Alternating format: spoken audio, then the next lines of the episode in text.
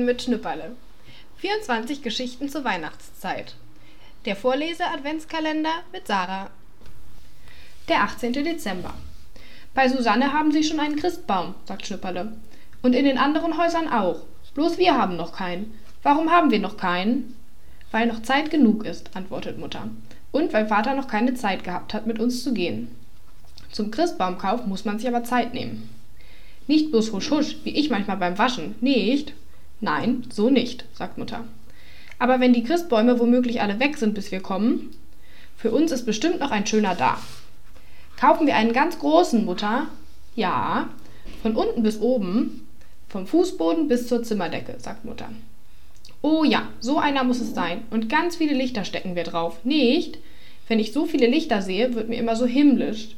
Unser Christbaum ist bestimmt der allerschönste. Nicht? Ja, für uns ist er der Allerschönste, sagt Mutter. Und er ist bestimmt noch ein bisschen schöner als der von Susanne. Nicht? Für Susanne ist ihr Baum der schönste, Schnipperle. Für jeden ist sein Christbaum der schönste. Susanne kann, Susannes kann nicht der schönste sein, sagt Schnipperle, weil es bloß so ein kleiner Drüppel ist. Mutter, wann gehen wir endlich? Wann hat Vater Zeit? Wenn ich es nicht bald weiß, wie unser Christbaum aussieht, habe ich überhaupt keine Freude mehr.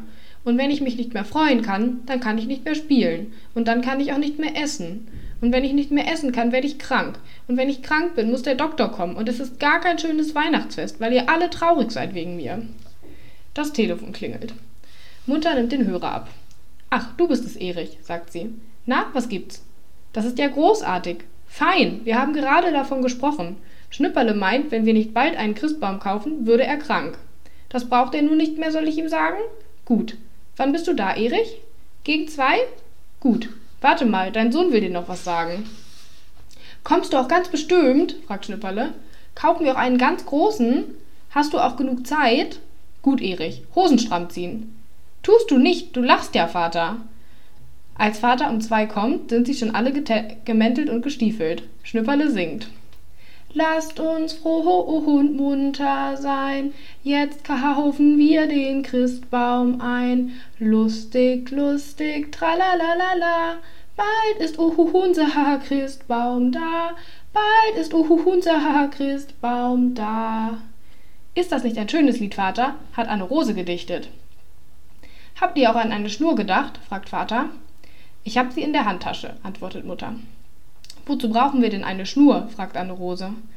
Damit wir den Baum zusammenschnüren können. Er soll doch in den Kofferraum. Sie fahren los. Schnüpperle singt das neue Christbaumlied, bis sie auf dem Markt sind. Frisch geschlagene Christbäume, ruft der Mann in der grünen Joppe. Ganz frisch geschlagen, gestern noch im Wald, heute auf dem Markt. Tannen und Fichten, von der kleinsten bis zur größten und so billig.